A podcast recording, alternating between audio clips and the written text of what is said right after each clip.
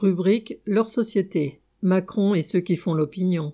Le 17 janvier, le service communication de l'Élysée avait invité dix journalistes vedettes à déjeuner avec Macron. Il s'agissait de leur distiller la bonne parole présidentielle sur les retraites et la façon de la répercuter, les fameux entre guillemets éléments de langage. Les invités, dont Guillaume Tabar du Figaro, Françoise Fressos du Monde, Nathalie Saint-Cric de France Télévisions, Dominique Seux des Échos et de France Inter, Benjamin Duhamel de BFM TV, avaient promis de ne pas dire avoir rencontré Macron.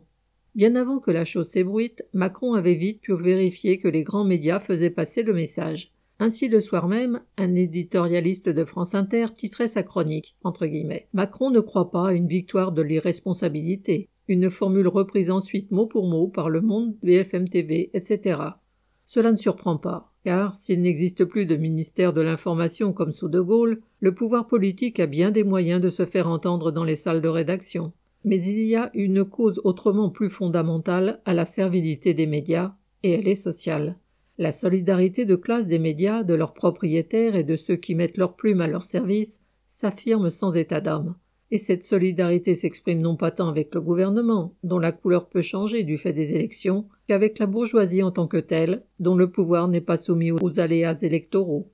Mille liens personnels, familiaux, professionnels, de mode de vie, de façon de penser et de considérer la société unissent de façon concrète à la classe possédante celles et ceux, entre guillemets, qui font l'opinion, surtout ceux que ce système a promus au premier rang. Quand il entre guillemets travaille, l'opinion jour après jour pour faire accepter aux travailleurs la réforme pro-patronale des retraites portée par Macron, ce sont les intérêts de la bourgeoisie que servent les médias. Il en va de même quand ils veulent persuader la population que l'impérialisme secourt la démocratie en Afrique ou en Ukraine, alors qu'il ne fait qu'y défendre les intérêts des grands groupes capitalistes. Pierre Lafitte.